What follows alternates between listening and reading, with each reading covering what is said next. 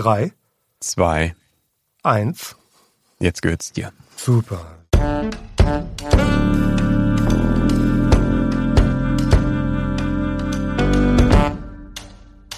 Willkommen zur ersten Vernissage at Home.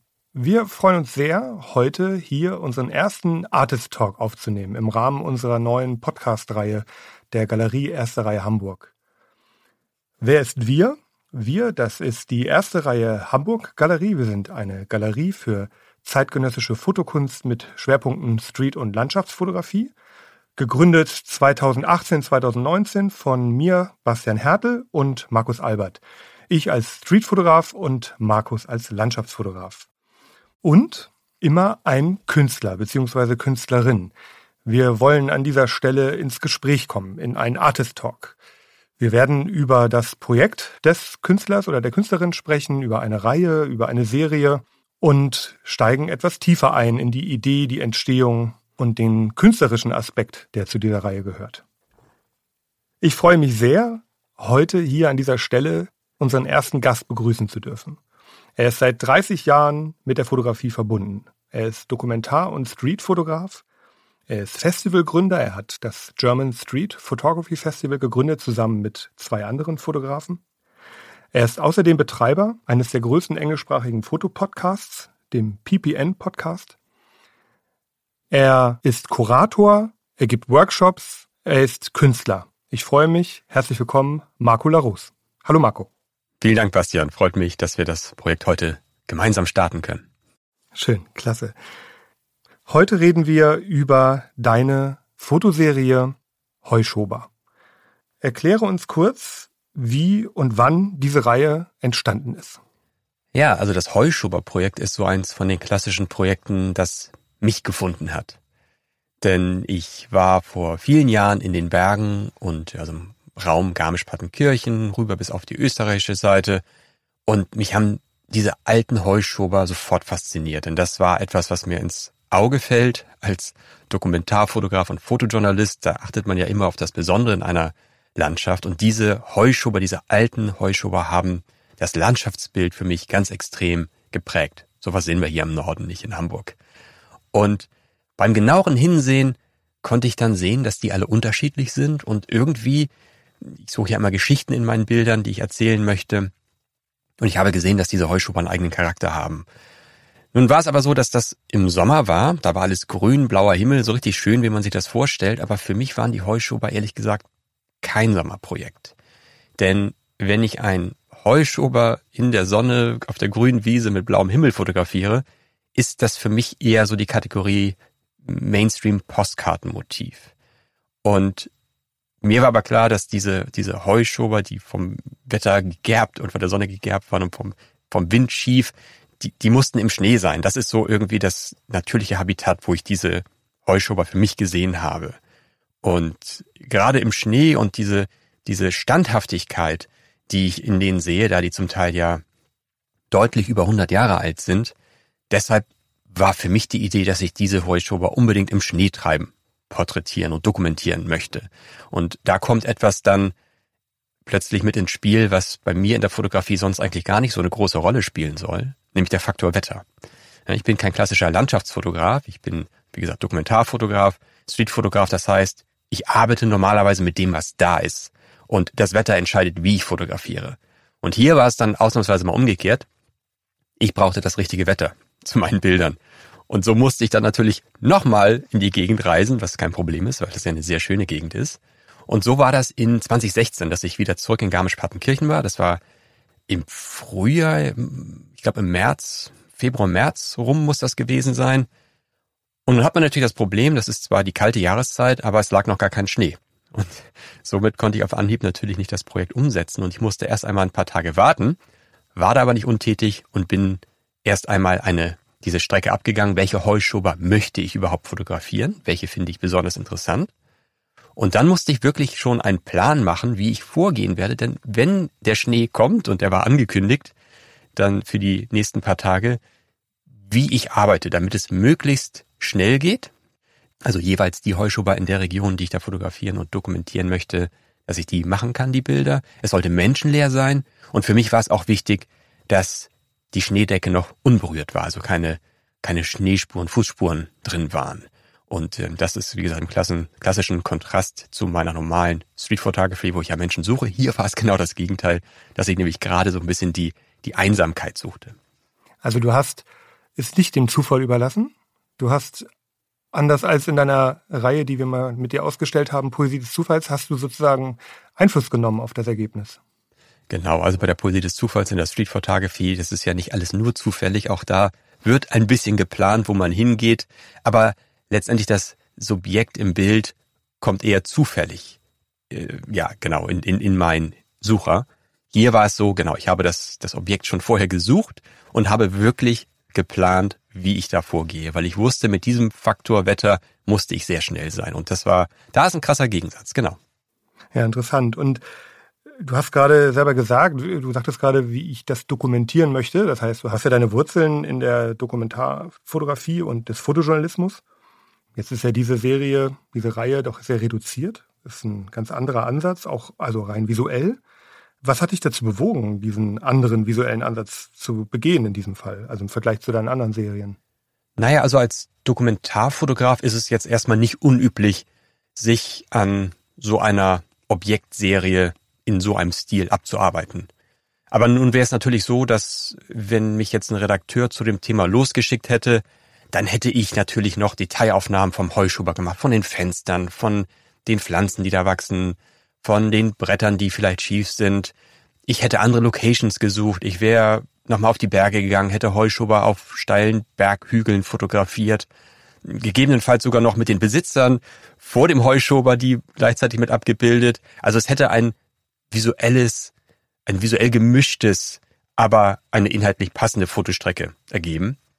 Und das wäre dann natürlich so gewesen, dass der Redakteur das dann nachher so zusammengeteilt hätte oder zerteilt hätte, dass es dann in einer Zeitschrift auch abwechslungsreich ist. Und abwechslungsreich wollte ich hier gerade nicht. Also hier war es wirklich, es war ja keine Auftragsarbeit. Ich wusste im Vorwege, dass es mir hier um eine künstlerische Kunstserie geht, dass es mir um das Dokumentieren der Heuschober geht. Die sollten im Mittelpunkt stehen. Es sollte nichts Störendes links und rechts sein. Ähnlicher Stil, ähnliche Entfernung. Und so habe ich absolut seriell gearbeitet, wie man es jetzt in der Ausstellung sehen kann. Und die technisch schlicht so gewählte Darstellung gibt meines Erachtens wirklich den besseren Fokus und auch eine bessere Vergleichbarkeit der Heuschober miteinander. Denn mir geht es ja darum, dass der Betrachter die einzelnen Heuschober erkundet und untereinander miteinander vergleichen kann. Das klingt so ein bisschen so, als siehst du keinen großen Unterschied zu deinen vorigen Projekten oder habe ich das falsch verstanden? Nein, also das ist der Unterschied ist schon, also ich sage jetzt einfach mal, als Dokumentarfotograf so vorzugehen, ist jetzt technisch kein Bruch. So würde man vorgehen. Es wäre nur so, dass man verschiedene, also zu einem Thema sich an dem Thema abarbeitet. Heuschober hätte man mehr Varianz drin. Hier ist es so, dass ich ganz gezielt an einer Serie so arbeite und auch nur diese am Ende auch ausstelle. Also es kann schon sein, dass ich sehr ähnlich in Serien arbeite. Also du kennst vielleicht auch meine Live in the Tube Serie. Das sind ja alles die gleichen Bilder äh, mit Menschen in dieser Röhre, in dieser Plexiglasröhre. Aber dieses Bild passt natürlich auch in meine Poesie des Zufalls. Und da haben wir nur eins ausgewählt, was zum Beispiel unter dieser Ausstellung ist. Also das heißt, es gibt bei mir oft solche ähnlichen Serien, nur die werden nicht immer unbedingt gezeigt. Verstehe. Und hat es sich selbst in irgendeiner Weise überrascht, dass du diese Serie so gemacht hast? Mm, also ehrlich gesagt glaube ich nicht, denn ich funktioniere so, dass ich mich auf Orte und Situationen einlasse und dann entscheide, was ich daraus mache. Aber ich glaube schon, dass es die Menschen überrascht hat, die bisher nur meine Street Photography aus der, aus der Oberserie Poesie des Zufalls kannten. Denn da, das ist ja jetzt was ganz klassisch anderes. Ne? Also da könnte man zwischen Landschaft und ja, ich sag mal, Architekturfotografie im gröbsten Sinne beim ersten Blick vielleicht erstmal dran denken, dass es das ist. Für mich ist es aber eher eine Porträtserie geworden, dieser Heuschober. Und Bastian, ganz ehrlich, ich möchte einmal die Frage jetzt an dich stellen. Hat es dich überrascht, als ich mit diesem Projekt zu dir gekommen bin? Du kanntest ja auch hauptsächlich meine anderen Arbeiten. Was hast du denn da gedacht? Also mich hat es tatsächlich sehr überrascht. Im ersten Moment ist mir natürlich einfach erstmal der visuelle Unterschied aufgefallen. Was mir natürlich aber auch sofort klar geworden ist, da wir uns ja nun auch kennen und ich auch deine Arbeit kennen, ähm, ist natürlich dieser, dieser, also das, ja, das, was du genannt hast, ist gerade Porträts. Das finde ich ehrlich gesagt eine ziemlich treffende Beschreibung, aber dieser dokumentarische Charakter, der ja da bis zu einem gewissen Grad da ist, nur eben gehst du nicht tiefer und lässt dann den Betrachter sich den Rest selbst äh, überlegen, wenn man so will. Zu diesem Zeitpunkt habe ich mich einfach auch sehr über den, über den ästhetischen Aspekt dieser Reihe gefreut. Es, ich, ich, mag, ich mag einfach das Optische. Ich mag es gern dekorativ. Ich finde es ähm, schön, wenn Bilder an der Wand auch schön aussehen und das ist bei diesen Bildern absolut gegeben. Ich habe es gerade schon erwähnt, die den, den Moment, wo du den Betrachter ja etwas, ich sag jetzt mal, alleine lässt und sagst, ich fotografiere diesen Heuschober und wie der Besitzer aussieht, den ich jetzt nicht fotografiert habe, oder das Fenster im Detail, was ich jetzt nicht fotografiert habe, das musst du dir überlegen. Wer dich kennt, weiß, dass du, du hast es eingangs auch erwähnt, du liebst es ja, Geschichten in deinen Bildern zu erzählen. Was ist denn die Geschichte dieser Bilder? Ja, also für mich ist es so, dass jeder Heuschober erstmal seinen eigenen Charakter zeigt. Wie das Porträt eines Menschen, wenn du so willst. Wenn ihr euch die Heuschober auf dem Kontaktbogen der Vernissagebox, wo ihr sie dann habt, jetzt einmal ansehen oder auf der Webseite der Erste Reihe Galerie, dann überlegt mal, welche Persönlichkeitseigenschaften ihr dem Heuschober zuordnen würdet, wenn ihr ihn als Menschen betrachten würdet. Ja, und jetzt also mit unserer Vernissagebox, da ist ja dieser Fine Art Print drin und da gebe ich jetzt mal zwei Beispiele. Also zum Beispiel oben rechts, das ist die Nummer sieben. Das ist ein Heuschober, der ist aus soliden Holzbohlen in Blockhüttenbauweise gebaut. Der macht einen sehr stabilen Eindruck, ist auch recht groß und architektonisch finde ich akkurat gebaut. Mit einer in der Linienführung sogar dazu passenden Anbau im hinteren Bereich. Und außerdem ist er einer der wenigen, der ein eigenes Fenster unter dem Giebel hat. Und daher ist es für mich, also wenn ich den so als Menschen sehe, würde ich sagen, das ist eher der wohlbetuchte Luxus-Chalet-Typ. Jetzt auf der anderen Seite, unten links zum Beispiel, die Nummer 8, die besteht nur aus Brettern und hier wurden wahrscheinlich später ein oder zweimal angebaut, denn das sieht so aus, als wenn das nicht so ganz in der Linienführung passt. Vielleicht, jetzt bin ich wieder bei meinem menschlichen Äquivalent, um Platz für die wachsende Familie zu schaffen. Und der Heuschober sieht so aus, als wenn er funktionell absolut intakt ist. Aber die starken Verfärbungen an den Außenwänden der Holzbohlen sprechen eher dafür, dass hier nicht so sehr viel Wert auf den äußerlichen Schein gelegt wird. Und außerdem wuchern auch noch mehrere Bäume bzw. Sträuche direkt an der Außenwand, die wahrscheinlich eine Symbiose mit diesem Heuschober bilden. Und daher sehe ich hier in diesem Porträt für mich den ökologisch fokussierten Typ, der eher im Einklang mit der Natur leben will. Und ich belasse das jetzt ganz bewusst bei diesen zwei Beispielen, Bastian, weil du weißt, dass ich immer den Betrachter seinen eigenen Interpretationsspielraum lassen möchte. Ich möchte nicht zu viel vorwegnehmen. Und äh, insofern ist es mir wichtig, dass jeder jetzt mal überlegt mit diesen beiden, sage ich mal, Geschichten, Charaktertypen, die ich jetzt diesen Heuschubern zugewiesen habe. Vielleicht ist es da möglich, dass, dass jeder seine eigenen Gedanken macht. Denn ich finde, bei meinen anderen Serien, bei den Streetfotos der Poesie des Zufalls, da wissen wir, dass viele Betrachter das intuitiv machen. Ne? Die sehen da eine Person, die sich irgendwie bewegt, in einem Kontext, vielleicht auch im Hintergrund zusammen. Und da kann man anfangen, sich was auszudenken, was da passiert ist. Aber auch bei der Ausstellung der Heuschober, die wir ja im Dezember gestartet hatten und die ersten Besucher da waren, habe ich gemerkt, dass man beim Betrachten der Heuschober oft diesen, diesen Denkanstoß geben muss da man sonst vielleicht beim Vorbeigehen oberflächlich erstmal nur denkt, na, das sind ja viele hübsche Holzhütten und gar nicht so tief reingeht, wie ich es mir eigentlich wünsche. Und wenn man jetzt das Ganze noch etwas globaler betrachtet, sehe ich hier gerade in dem aktuellen Kontext in diesem Jahr so einer Pandemie, dass die Heuschober für mich ein Symbol der Hoffnung für Menschen sind. Ne? Diese einfachen Heuschober stehen da seit über 100 Jahren, sind den Elementen der Natur quasi schutzlos ausgeliefert, die haben zum Teil zwei Weltkriege überstanden, mehrere Wirtschaftskrisen. Und das sehe ich auch für uns in einer Zeit der Krise, dass einem das Hoffnung geben kann und äh, dass auch wir Menschen das überdauern können. Und das sind so so die Geschichten. Also damals gab es das ja noch nicht, diese, diese Pandemie. Da hatte ich das auch schon so als etwas Standhaftes gesehen. Aber das ist eine Interpretation, die im heutigen Kontext noch dazukommt. Also insofern finde ich, dass auch die Geschichten durchaus weiterleben nach dem, was, was uns Menschen gerade beschäftigt finde das eine sehr schöne Antwort auf meine Frage. Vielen Dank. Und ich kann nur verraten, es verstecken sich tatsächlich noch Details in den Bildern, die man am besten bei uns vor Ort betrachten kann. wer in Hamburg wohnt oder wer in Hamburg zu Besuch ist, wir sind ja jetzt wieder offen, ähm, gerne vorbeikommen. Da gibt es noch mehr zu entdecken, das kann ich schon verraten. Du hast es gerade schon angesprochen. Ich möchte kurz, bevor ich zur nächsten Frage komme, einmal kurz auf diese Box eingehen, über die wir hier sprechen. Die Vernissage at Home Box ist eine, wie der Name sagt, eine Box, die alles beinhalten soll, was man für eine, für einen Vernissage zu Hause braucht. Dazu gehört die Kunst. Das ist der digitale Feinart Kontaktbogen oder Druckbogen in der Größe A3, auf dem immer die Bilder zu sehen sind, die wir hier besprechen. Der ist signiert vom Künstler. Es gehört zu diesem Print immer ein kleines Sortiment an Accessoires, die bei der Realisierung dieser kleinen Vernissage für zu Hause helfen sollen. Das ist vom Künstler ausgesucht in Zusammenarbeit mit uns. Das machen wir so ein bisschen auf Zuruf, aber der Künstler ist derjenige, der ganz klar sagt, was er möchte. Und in dem Fall würde ich gerne mit dir darüber sprechen. Dir war es ja wichtig in diesem Projekt, die emotionale Stimmung zu den Bildern mitzugeben, den Käufern dieser Box. Für welche Produkte hast du dich entschieden? Vielleicht kannst du es kurz einmal erklären. Genau, also vor Ort haben wir die Möglichkeit in der Galerie, dass wir mehrere Sinne ansprechen können. Zu Hause bei den Kunden war es mir wichtig, dass wir ein ähnliches Ergebnis schaffen oder ein ähnliches Erlebnis auch schaffen. Und so haben wir dieses Projekt für die Vernissage so zusammen entwickelt, dass wir vielleicht sogar auch noch mehr Sinne ansprechen können, als es in der Galerie bei einer Vernissage möglich wäre. Also insofern ist da vielleicht auch noch ein kleiner Vorteil.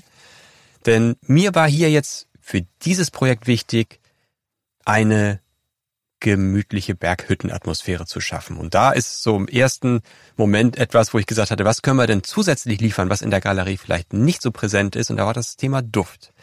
Denn ich finde, mit den Bergen, die haben einen gewissen Duft. Die Hütte, zu der ich zurückkehre, nachdem ich draußen war, hat einen gewissen Duft. Und da ist für mich sehr präsent dieser Holzduft vom äh, Zirbenholz. Und da war mir klar, da muss irgendwas rein, dass wir diese Atmosphäre schaffen können. Und natürlich kam ein Raumspray oder sowas überhaupt nicht in Frage. Aber wir haben eine sehr hochwertige, schöne Kerze ausgesucht, die dann zusätzlich auch noch ne, warmes Licht, Kerzenschein, eine gewisse Hüttengemütlichkeit zu dem Zirbenholzduft dazugeben kann. Das andere für die innere Wärme, da war mir wichtig, dass wir eine Flasche Rotwein dabei haben, die aus den Bergen kommt und die für die Vernissage eine zusätzliche Gemütlichkeit bringen kann. Denn der Genuss und die Zeit und die Entspannung, die man sich bei einem Glas Rotwein nimmt, die passt zu dem so, wie ich meine Vernissage at Home gerne gestalten möchte. Und zum Beispiel hätte man natürlich aus den Bergen auch einen Obstler nehmen können, aber der Obstler wäre für mich so der Abschluss eines Essens in einer turbulenten Berghütte. Und das ist genau das, was ich eigentlich nicht wollte. Ich wollte, dass man hier zur Ruhe kommt.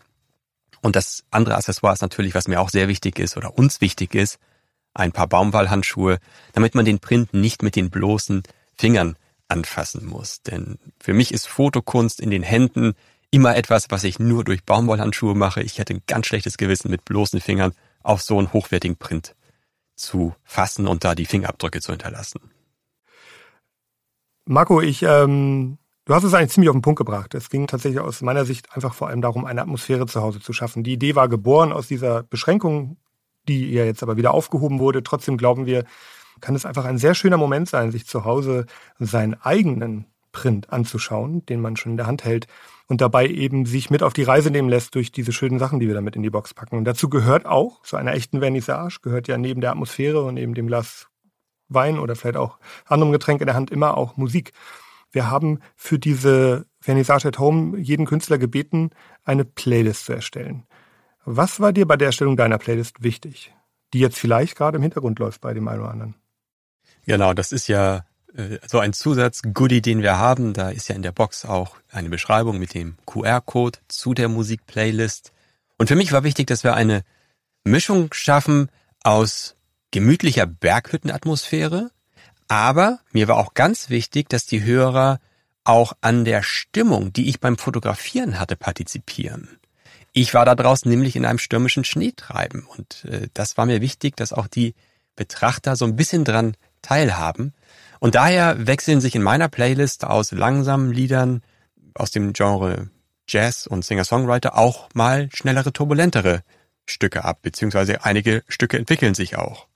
Und mir war aber auch wichtig, dass alle Lieder etwas im Kontext vom Inhalt her mit dem Thema Berge, Schnee oder der Witterung zu tun haben. Nun wäre es natürlich sehr einfach, äh, Let It Snow zu spielen, aber ich, das äh, wäre zu platt gewesen. Also ich habe mir wirklich sehr viel Mühe gegeben. Das sind auch alles Lieder, die ich durchaus beim Fotografieren, ich habe oft Kopfhörer auf, ich suche mir meinen eigenen Soundtrack zum Fotografieren normalerweise aus, wenn es dann nötig ist, um in eine gewisse Stimmung zu kommen. Und in dieser Playlist gibt es auch einen Cut, also nach dem Lied Storm, ab der zweiten Hälfte ist da ein gewisser Bruch zu eher ruhigeren Liedern. Und das wird mit dem Lied äh, It's Oh So Quiet von Lisa Ekdahl eingeläutet, weil es nach dem Schneetreiben, wenn alles voll mit Schnee wattiert ist, einfach auch wahnsinnig still da draußen wird. Ne, das kennt man. Das ist wie ein Schleier, der über der Stadt liegt oder über dem Land liegt. Es ist ganz ruhig, weil akustisch alles von dem Schnee gedämmt wird. Und darum war es mir wichtig, dass das auch so einen Übergang gibt. Und ich habe sogar noch einen Bonustrack, da habe ich wirklich lange mit mir gerungen, ob ich das mache, aber das macht man ja auch bei einigen Alben. Also am Ende gibt es noch einen Bonustrack mit einem letzten Lied, welches als rein akustische Version eines vorherigen Liedes, das ist nämlich Spring Will Be a Little Late This Year, ist. Und in diesem Bonustrack ist es rein akustisch eine Gitarre nur zu hören. Und die hört sich für mich an wie eine Zither die oft auf Berghütten gespielt wird. Und so war das für mich der perfekte Abschluss. Nach dem stürmischen Märschen im Schneetreiben kommt man irgendwann rein, kommt man, kommt man nach Hause, kommt man zurück in die Hütte und da wird dann diese Musik gespielt. Und, und so gibt das Ganze für mich einen Kontext. Und jeder, der den Film High Fidelity mal gesehen hat, der weiß, wie unheimlich viel man in so eine Playlist an Emotionen stecken kann und dass es eine Kunst für sich ist. Und äh, darum habe ich mir auch entsprechende Zeit gelassen, diese Playlist zu erstellen und ich hoffe, dass die, die Hörer und Betrachter unserer Vernissage at Home das auch genießen können. Ja, ich finde diesen Aspekt Musik und Kunst für mich ganz persönlich, also auch als Fotograf, aber auch jetzt als Galerist, ist es tatsächlich so, dass wir uns auch immer ordentlich Gedanken machen, welche Musik läuft bei uns gerade.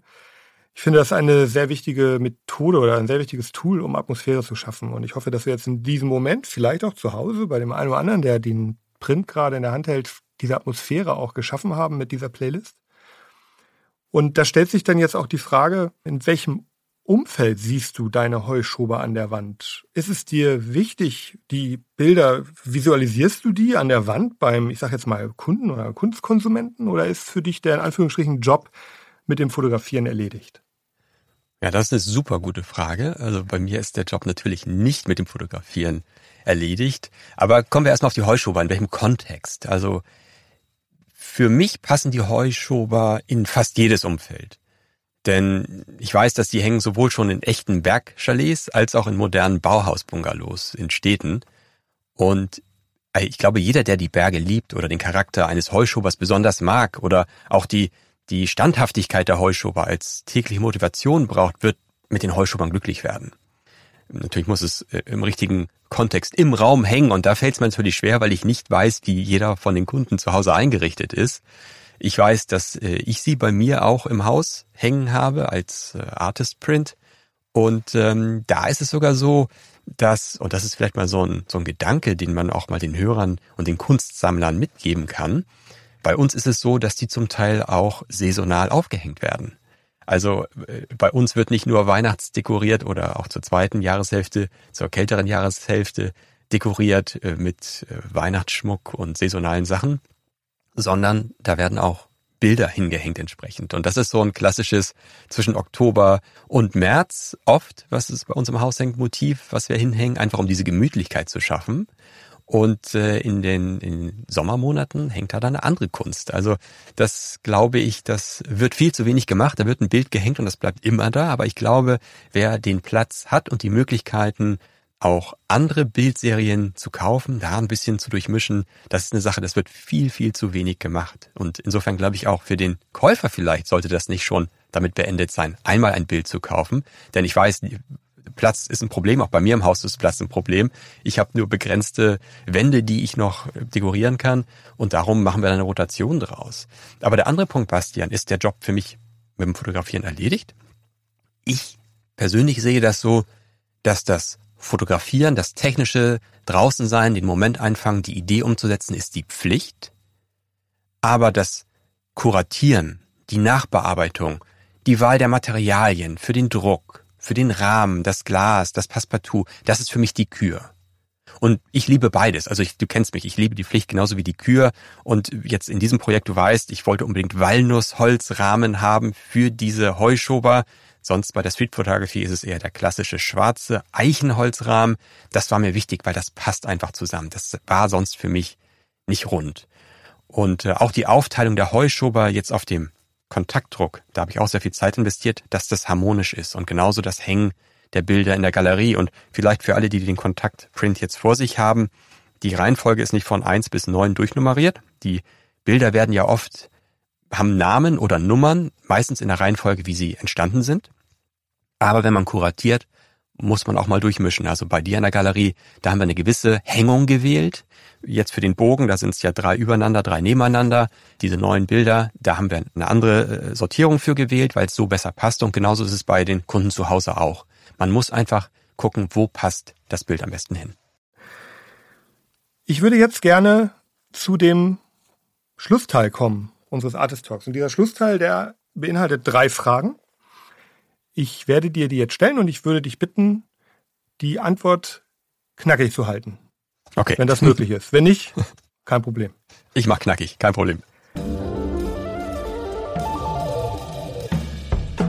Also, die erste Frage. Wenn du einen Wunsch frei hättest, der sich auf die Welt der Fine Art Fotografie generell bezieht, was wäre der? Das ist relativ einfach. Ich würde mir einfach wünschen, dass es mehr Ausstellungsfläche für qualitativ hochwertige Fotokunst gibt. Denn wir leben in einer Welt, wo es sehr digital geworden ist, wo fast jeder bei Instagram ist und sehr viel Fotos konsumiert im Sekundentakt.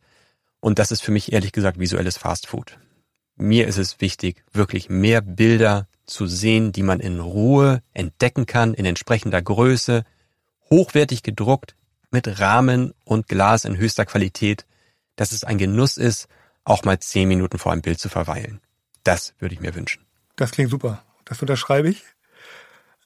Die zweite Frage. Wenn ich dich bitten würde, eine Schlagzeile zu formulieren, die über dem Artikel steht, der sozusagen über dich und deine Kunst berichtet, wie würde die lauten? Oh, wenn ich mir eine aussuchen könnte, dann, ja, würde ich jetzt spontan sagen, würde ich eine Schlagzeile gut finden, die so ungefähr Fotokunst, die zum genauen Hinsehen und Geschichten ausdenken animiert. Ich glaube, das würde es gerade ganz gut treffen. Ja, sehr gut. Die dritte Frage. Welchen Tipp hast du für unsere Zuhörer, für Besucher der Galerie, für Kunstinteressierte im Allgemeinen in Bezug auf den Konsum und das Betrachten von Fotokunst, von Fine Art Fotokunst? Ich glaube, was mir wichtig wäre, ist, dass man einfach mal genauer hinsieht und die Bilder entdeckt. Und ich glaube, da haben wir heute im Interview auch schon so ein paar Anhaltspunkte dazu gegeben, dass man sich einfach mal darauf einlässt. Ich glaube, das wird einfacher, je mehr der Künstler sich auch hinter der Fotoserie gedacht hat also geplant hat und nicht nur, sage ich mal, einen Moment festgehalten hat. Und da würde ich als Betrachter und auch Sammler von Fotokunst grundsätzlich hinter dem Aspekt, das Bild muss mir erstmal gefallen. Ich finde, das ist nämlich ein ganz wichtiger Punkt. Das wird in Kunstkreisen oft gar nicht hoch genug gehandelt. Da wird der Name eines Künstlers gekauft. Ich finde, es ist grundsätzlich erstmal das Wichtigste. Ich muss mich in ein Bild verlieben. Das muss ich mögen.